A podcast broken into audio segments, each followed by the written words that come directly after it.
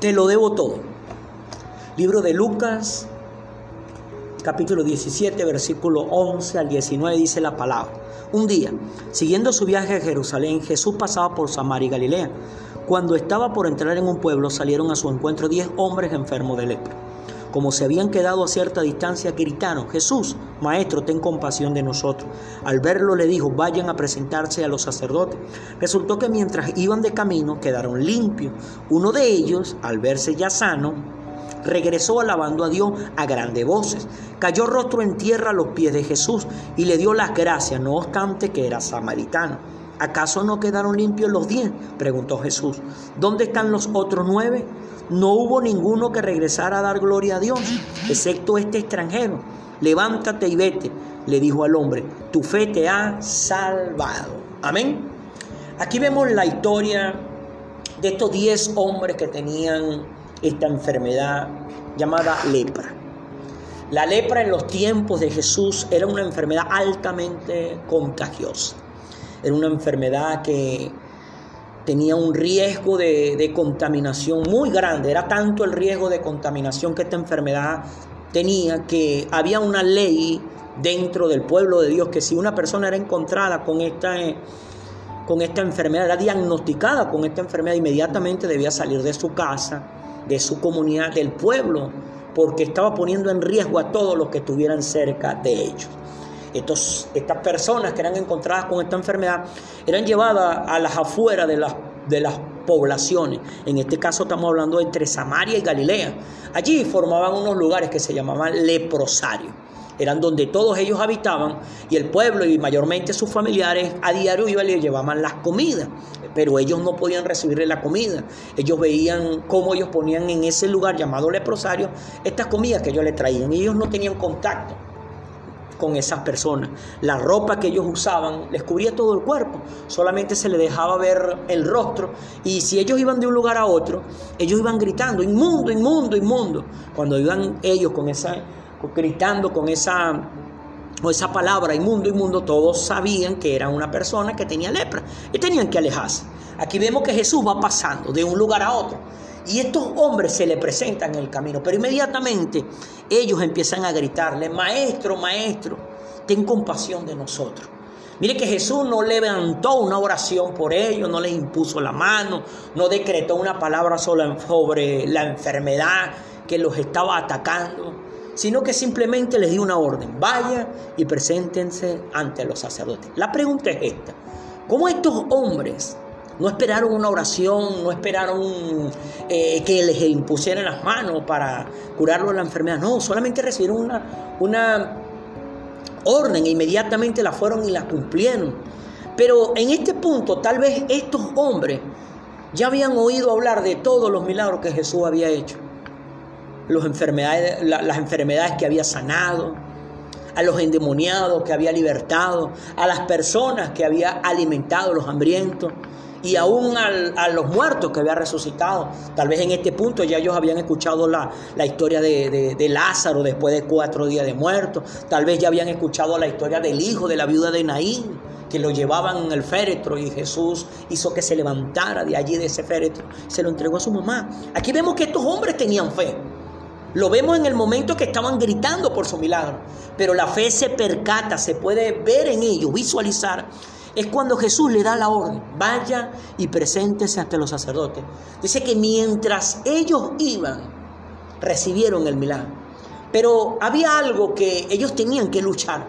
Si ellos entraban dentro de la ciudad y aún se presentaban dentro del mismo sacerdote, teniendo todavía la enfermedad, el pueblo tenía el derecho por orden por mandato de matarlos a pedrada. ¿Por qué? Porque estaban exponiendo al pueblo a la muerte, al contagio de esta enfermedad llamada lepra. Ellos no, ellos no pensaron en nada de eso. Jesús le dio la palabra, inmediatamente se fueron con la lepra y todo. Ellos no esperaron no tener lepra para entrar, no.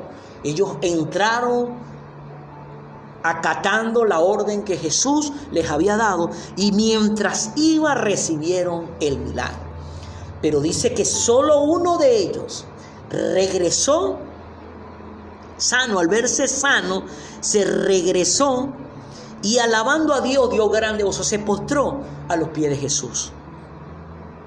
Jesús pregunta, ¿acaso no quedaron limpios los diez? Si quedaron limpios los diez, ¿dónde están los otros nueve? Solo este hombre es el que viene y de paso es extranjero. Ahora note esto. ¿Qué pensamiento había en aquellos otros nueve que recibieron también ese milagro? Aquí la Biblia no nos especifica cuánto tiempo tenían ellos sufriendo esta terrible enfermedad. No se sabe cuánto tiempo tenían apartados sus hogares. Tal vez tenían años que no abrazaban a sus esposas, a sus hijos, a sus padres, a sus hermanos, a sus vecinos. Tal vez tenían añales que no entraban en la casa en la cual habitaban antes de esta terrible enfermedad. Cuando ellos se vieron libres de esa enfermedad que los tenía azotados por muchísimo tiempo, porque era mucho tiempo el que tenían, ellos lo primero que pensaron es correr a abrazar a sus familiares, correr y entrar a la casa donde viven. Eso fue el primer pensamiento que yo le vino a la mente. Pero uno de ellos, y de paso que era samaritano, no pensó en nada de eso.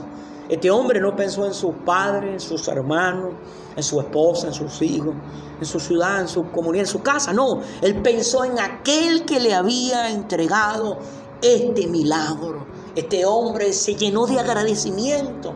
Este hombre se llenó de gratitud. Y por ese agradecimiento y esa gratitud fue que se regresó a Jesús, a postrarse a sus pies. Pero mire, los otros nueve se fueron sanos. Pero a esos nueve no se fueron salvos, porque solo a este que se regresó, le Jesús le dijo, tu fe te ha salvado. Note, aquellos recibieron la sanidad de su cuerpo, pero un día más adelante iban a morir. ¿Y dónde iban a estar ellos? En una eternidad sin Dios. ¿Por qué? Porque no recibieron la salvación, recibieron la sanidad. Hermano, hermana, amigo, amiga, que en este momento tienes en tus manos este material. Lo más importante que tú puedes recibir de parte de Dios es la salvación de tu alma. Junto con esa salvación, Dios nos entrega a todos nosotros la sanidad, pero también nos entrega la libertad. Son tres cosas que Dios nos da a nosotros a través de Jesús. La salvación, la sanidad y la libertad. Pero muchas veces, hermanos, no entendemos la gran importancia que tiene la salvación. Si Dios te ha dado la salvación de tu alma, ¿cómo no te va a dar la sanidad de tu cuerpo? ¿Cómo no te va a dar la sanidad de tu corazón? Si Dios te ha dado la salvación de tu alma, ¿cómo no te va a traer libertad a tu vida? Libertad de los miedos, de los temores, las angustias, las necesidades, los pavores repentinos. Del miedo a la muerte. No, ya no existe muerte para ti si le entregaste tu corazón a Jesús. Este hombre cuando vio que Jesús le dio la sanidad de su cuerpo, inmediatamente se regresó porque él sabía que había algo más, que le hacía falta algo más y eso que le faltaba era eh, salvación. Los otros fueron sanos, pero no salvos, pero él no. Él fue sano, pero también fue salvo. Y esa salvación le trajo también libertad. Ya él no había temores. De repente él no pensó, no, mi esposa la voy a perder, voy a perder mis hijos, voy a perder mis padres, voy a perder mi hermano. No, no, no, él, él perdió todo miedo. ¿Por qué? Porque fue salvado. Pero fue salvado porque vio el milagro de la sanidad. Aquí vemos en el contexto de este pasaje del capítulo 17 de Lucas, cuando usted ve el contexto en el cual aparece la historia de estos 10 hombres con esta lepra que recibieron este poderoso milagro, pero que solo uno de ellos fue el que se regresó dándole gloria a Dios. Porque cuando en tu corazón y en mi corazón hay agradecimiento, nos venimos y nos postramos a los pies de Jesús. Nos ponemos delante y le decimos, Señor, gracias, aquí estoy, ¿para qué te puedo servir? Nos convertimos en servidores de su obra. Pero si no te conviertes en un servidor de su obra, es mentira que hay agradecimiento. ¿Dónde vemos eso? En el contexto en el que se escribe esta historia de estos 10 hombres con lepra. En el capítulo 17, cuando comienzan los primeros versículos, se habla del pecado, la fe y el deber. Pecado, fe y el deber. El pecado es el problema de la humanidad, pero ese pecado, que es el problema de la humanidad, se termina con la fe. Pero al terminarse el pecado, por medio de la fe tiene que haber un deber. Y ahí aparece la historia, usted la puede leer, de qué hombre le dice a su sirviente cuando viene después de trabajar, le agradece por servirle, que era su trabajo. Hermano, hermano, tú tienes que servirle a Dios por agradecimiento, porque Él te quitó el pecado y te quitó el pecado por medio de la fe.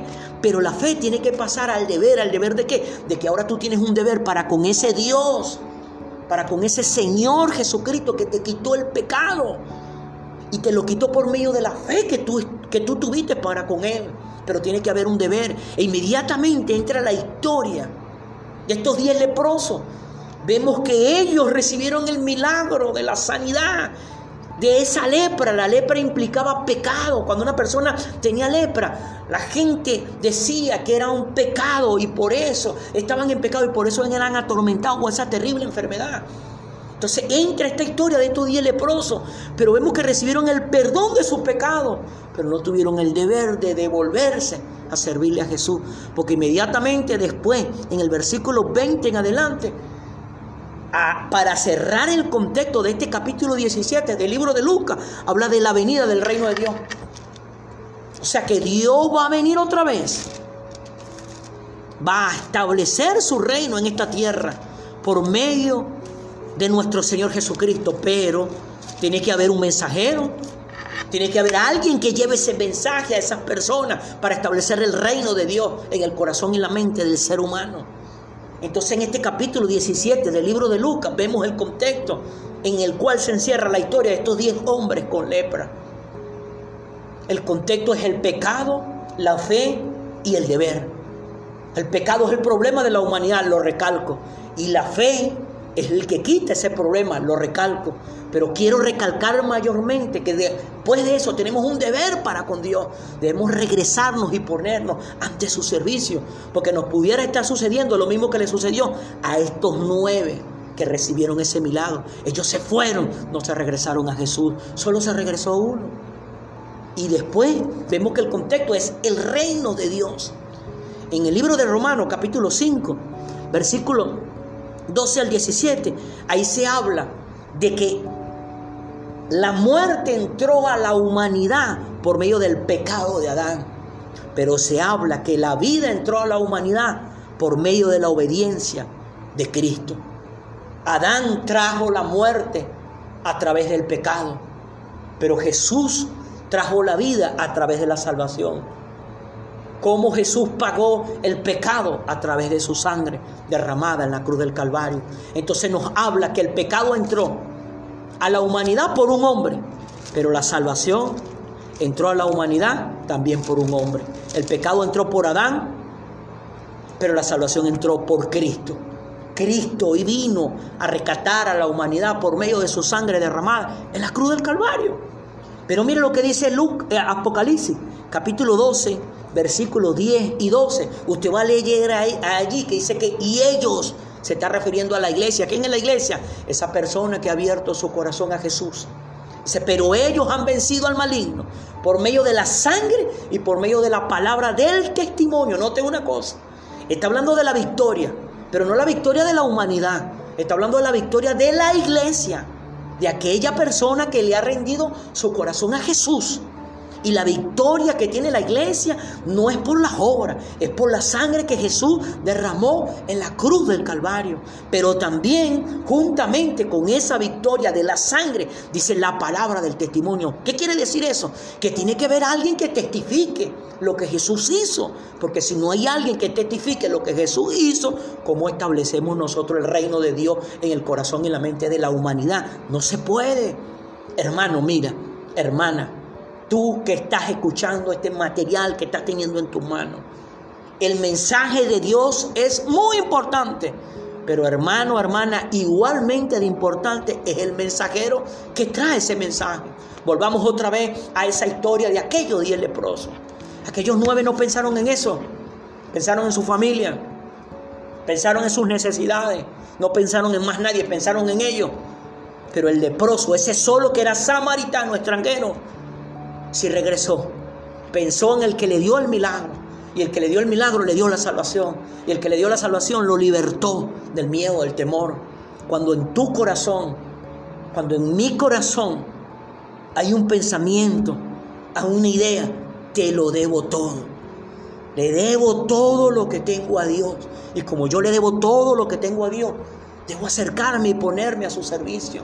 Hermano, es increíble la estadística que hay menos del 10% de las personas que le han entregado su corazón a Jesús no le quieren servir. Le entregaron su corazón a Jesús para recibir el milagro de la sanidad. Le entregaron su corazón a Jesús para recibir el milagro en la finanza. le entregaron su corazón a Jesús para recibir el milagro en su hogar, pero no quieren servirle, no quieren ser portadores de su mensaje. No, solo una pequeña minoría, menos del 10% de las personas que le han entregado su corazón a Jesús y han recibido ese milagro en la salud, en la finanza y en el hogar, se han regresado para ponerse al servicio de Jesús. Tú le puedes servir a Jesús. Tú le puedes servir al Señor de tres maneras. Uno, orando. Dos, dando de tus ingresos económicos para expandir el reino de Dios. Y tres, yendo a llevar ese mensaje que trae salvación. Mira cómo son las tres. Oras, das, da finanza o vas a llevar el mensaje.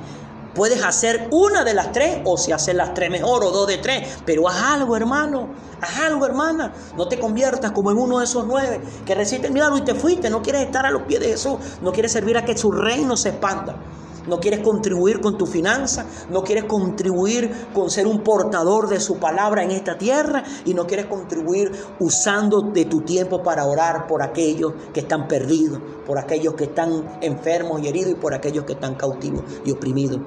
Ahora te hablo a ti, amigo, amiga, que tal vez tú todavía no le has entregado tu corazón a Jesús y estás siendo atacado por esa lepra llamada pecado. Un pecado, el pecado que te ha traído la destrucción de tu hogar, el pecado que te ha traído la destrucción de tu finanza, el pecado que te ha traído la destrucción de tu salud. Porque nota una cosa, la raíz de todo el mal en la humanidad es el pecado. El pecado destruye la salud, el pecado destruye la finanza, el pecado destruye el hogar. Ahora, para poder recuperar tu finanza, tu salud, tu hogar, debes primero que nada solucionar el problema del pecado la lepra, pero no, debas, no puede ser como uno de aquellos nueve, que recibes ese milagro en la finanza, recibes ese milagro en la salud, recibes ese milagro en el hogar, pero no te quieres acercar a Jesús. No te quieres acercar para, a, a Jesús para contribuir con la expansión de su reino. Eso no puede ser así, hermano. Yo te invito en esta hora que abras tu corazón y le digas a Jesús, Jesús perdona todo y cada uno de mis pecados. Yo en esta hora quiero abrir mi corazón y recibirte a ti, Jesucristo, como mi único y como mi suficiente Salvador. Te pido, Jesús, que escribas mi nombre en el libro de la vida y que nunca jamás lo borre de él. Y envíe sobre mi vida a tu Espíritu Santo y ayúdame a tener un pensamiento y una idea en mi corazón y en mi mente en lo más profundo. Que yo siempre pueda tener presente que te lo debo todo. Amén. Bueno, mis hermanos, esta era la reflexión que queríamos compartir en el día de hoy. Dios me le bendiga, Dios me le guarde. Dios mediante nos estaremos conectando el próximo lunes si así el Señor lo permite.